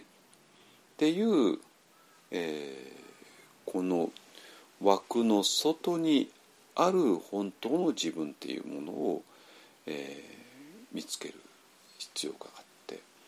でこの見つけた時に、えー、我々はこの thinking とエモーションと体とのこの何て言うかな自己自己増殖をしていく様子っていうのが非常にきれいに見えるはずです。見えるはず。うん。でなんていうかな。それをなんとか、えー、するには、えー、ネガティブなエネルギーによって邪魔されていない体の中へ入っていくしかない。なぜ体の中に入っていきさえすればもう thinking は止まるからなわけね。ででこの辺りをねこの辺りが今の、えーと、一方案の最前線ですね。で問題はじゃあどうやったら、えー、この今積み重なってきた thinking、えー、ごめんなペインボディを解体できるのか。だいたい今今やったのは何ていうかなそのあるなんかとんでもないものがあったとしてもでそれの最初の最初ですね最初さえ見破ってしまえばあこうこういうふうにこう最初の第一歩としてこういうふうにできてきちゃったからだから逆のあのステップをたどればこれから解放されるよねっていう話なんですよ。もう今ねいきなりサラ金からねあなたはいくらの借金があるから返せよって言われたって困るわけです。とんでもない額だからね。でもあれ私いつ借りたっけってね やっていけば最初は借金がなかったのについ借りてしまった。何年か前に行ってね。でその自分が借り借りてきた、えー、様子っていうのが分かってそれで初めてこの借金を返していくっていうあの逆の道筋がたどれるはずです。だからつまり今私らがやってるのはどういうふうにペインボディができてきてしまったのか。やっぱりこの thinking のトリックですね。thinking が作ったものを本当だと思ってでそれに対して体が反応してしまった、ねえー、その感情と、えー、エモーションとエネルギーのこのどうしようもない関係が、えーと、問題です。ね、あの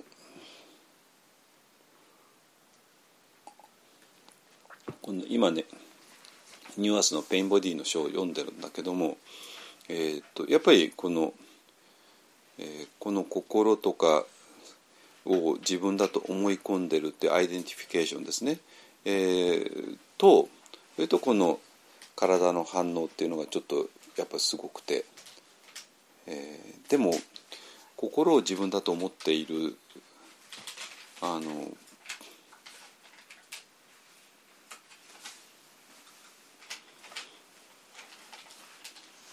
じゃあこの Thinking Mind が自分ではないよねって言った時にあとせいぜいあるのがいやそうじゃなくて体でそう体っていうのはもう内とつながっているっていうような、えーと、逃げ方もあるんだけどもそんなことは仏教言ってないですよ本当に。で仏教の瞑想でそんなことやってないし実際問題として。仏教の瞑想でやってるのはこの私らがマインドだと思っていたものではない全く新しい主体それを何とか見つけようっていうことで。でこの全く新しい主体には